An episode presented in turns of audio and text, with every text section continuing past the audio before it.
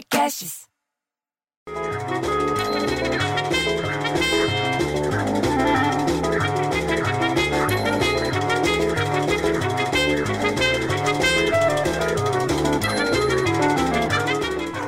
Olha lá, se não bastasse essa musiquinha chata pra caramba, ainda tem que ficar ouvindo os latidos da Sayonara e da Sultana, que elas ficam andando pela quadra do prédio, bicho.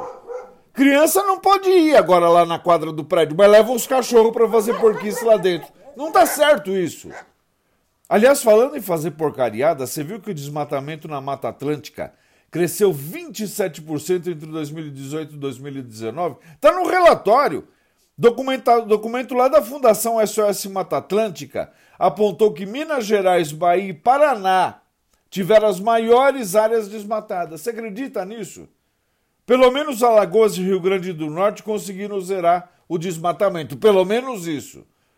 Aí vem a dona Cibele, que faz roupinha de bebê com lamê dourado, a criança fica parecendo um globo de boate, e falou que 60% dos brasileiros, 60%, apoiam o lockdown. A Datafolha que falou. O Instituto ouviu 2.069 pessoas, tudo adulto, por telefone e pelo celular, na segunda e na terça-feira, ontem e antes de ontem. A margem de erro é de 2 pontos percentuais só. O tal do lockdown é a quarentena mais radical contra a pandemia que está sendo feita aí pelo coronavírus, essa confusão. Aí veio a dona Maria José, que fala pelos cotovelos, você entendeu? Para dizer que a Globo divulgou ontem uma nota de repúdio a uma campanha de intimidação que fizeram lá para o William Bonner. Sabe o William Bonner que fala boa noite? É o William Bonner. Fizeram uma campanha de intimidação para ele lá esses dias. Aí a nota fala que o CPF do filho do homem foi usado por um fraudador que inscreveu o menino no programa de auxílio emergencial do governo a pessoas vulneráveis que perderam a, renda na pandemia. Você acredita num negócio desse? Olha como é que tá a malandragem das pessoas, bicho. Dá para acreditar num negócio desse?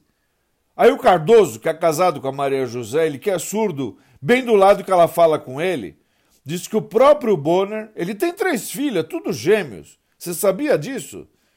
Ele mesmo denunciou o negócio na semana passada na conta dele do Twitter.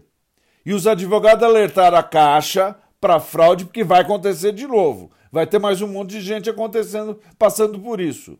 E apresentaram notícia crime ao Ministério Público Federal. Olha quanto tem gente, gente malandra nesse país, bicho.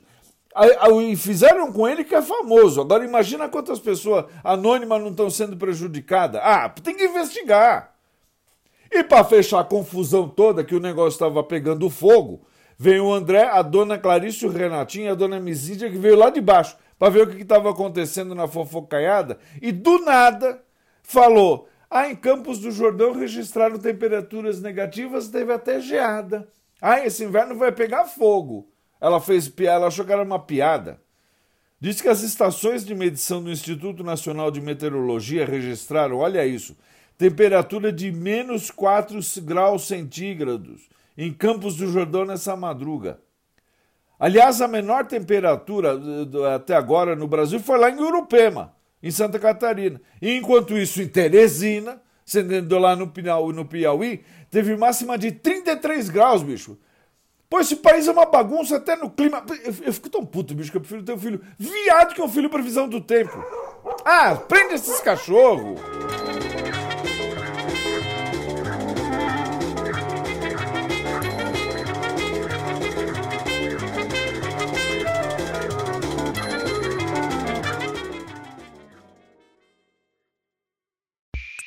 Esse podcast foi editado por Rafael Sales e Júlia Fávero.